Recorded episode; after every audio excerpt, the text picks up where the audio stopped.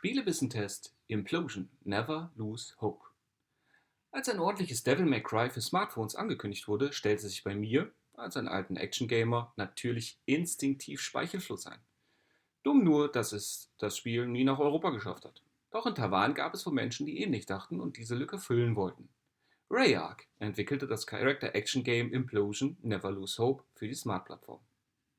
In wechselnder Kameraperspektive scheucht der Spieler einen mit Jake wahnsinnig kreativ benannten Protagonisten durch Sci-Fi-Tunnels einer längst aufgegebenen und wohl ziemlich verseuchten Erde. Damit diese Exkursion nicht allzu langweilig ausfällt, wird das Ganze in eine Story um die Zukunft der Menschheit verpackt. Es rennen und schleimen überall Mutanten rum, welche verhackstückt werden wollen. Und natürlich steckt Jake in einem Hightech-Cyber-Dings-Kampfanzug. Dieser erinnert nicht von ungefähr an einen Gundam oder was auch immer Mac. Er hat auch ein schönes blitzendes Schwert und kann nach und nach mit Gimmicks, aber auch Teilen erweitert und verbessert werden. Denn wenn uns Katastrophen in Spielen etwas lehren, dann, dass es dennoch immer mindestens eine Währung geben muss, mit der der Spieler dann in einem wie auch immer gearteten Shop verbesserte Teile kaufen kann und muss. Auch wenn diese teilweise verdient oder in den Levels gefunden werden können.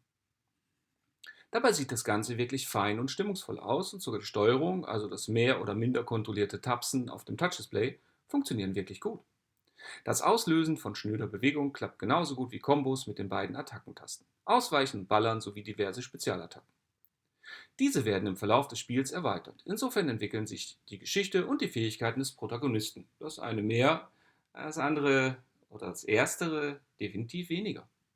So haut und schnetzelt sich Jake in sein Minimac, später kann ein weiterer freigeschaltet werden, durch stimmungsvoll apokalyptische Levels und sucht nach dem einen oder anderen versteckten Gang oder Feature. Das war auf dem Smartphone schon so gut, dass es mich veranlasste, sogar ein Bluetooth-Joypad am Tablet zu betreiben. Und dann wurde es, wie so viele Mobile Games, auf die Switch herübergeschoben. Blindkauf, sollte man meinen. Denn im Grunde genommen sollte die Umsetzung der Switch doch idealerweise noch einmal genau an den richtigen Stellen glatt feilen, was auf dem Smartphone und Tablet so schlicht nicht möglich ist. Und was soll ich sagen? So ist es auch. Die Kontrollen werden wunderbar übertragen und reagieren einwandfrei. Alles fühlt sich präzise an.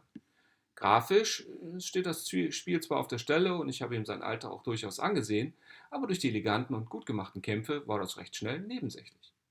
Die Kämpfe gegen die bildschirmgroßen Gegner machen auf der großen Mattscheibe sogar schon fast etwas her. Um es also deutlich auszudrücken, kauft euch das Spiel, wenn ihr es bisher noch nicht gemacht habt. Und wenn ihr es bisher für eines der beiden Systeme habt, spricht durchaus auch nichts dagegen, den Entwicklern durch Doppelkauf zu zeigen, dass wir mehr davon haben wollen. Denn das ist der in meinen Augen einzige echte Wermutstropfen.